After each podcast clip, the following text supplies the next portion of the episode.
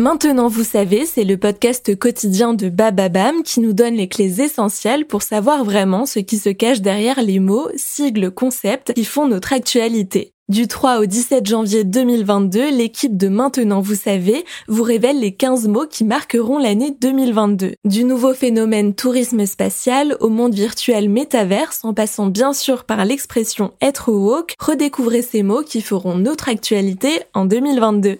Qu'est-ce que le bore-out? Merci d'avoir posé la question. Le bore-out est un terme anglophone issu du verbe bore qui signifie l'ennui. Dans le monde du travail, to bore out veut dire s'ennuyer à n'en plus pouvoir, ou même mourir d'ennui. À l'oreille, le terme fait inévitablement penser à un autre phénomène psychosocial tristement plus connu, le burn-out, syndrome d'épuisement professionnel. Mais si le bore-out est moins connu, il est malheureusement beaucoup plus fréquent.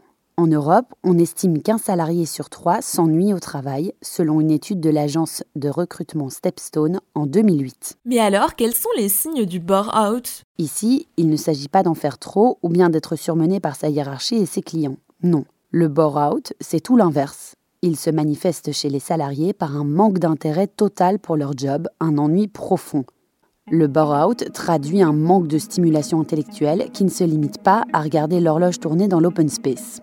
Petit à petit, des habitudes palliatives se mettent en place. On grignote plus souvent, on prend plus de pauses, on passe son temps à faire autre chose que son travail, comme surfer sur Internet. Mais cette dynamique a des effets concrets sur la santé mentale. Paradoxalement, ne rien faire et se sentir inutile peut générer un sentiment d'anxiété.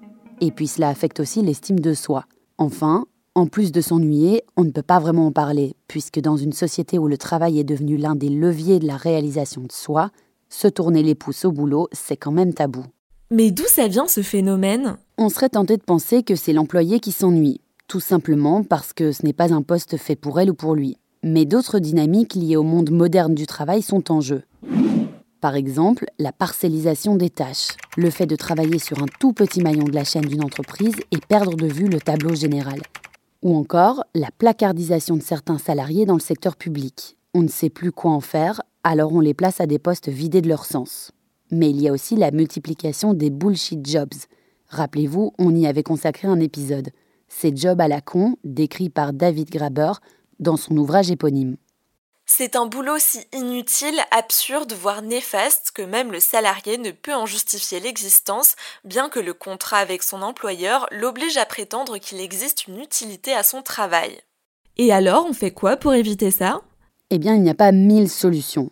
Si on est jeune et qu'on peut se permettre d'être patient avant de passer à un autre poste dans l'entreprise, pourquoi ne pas rester?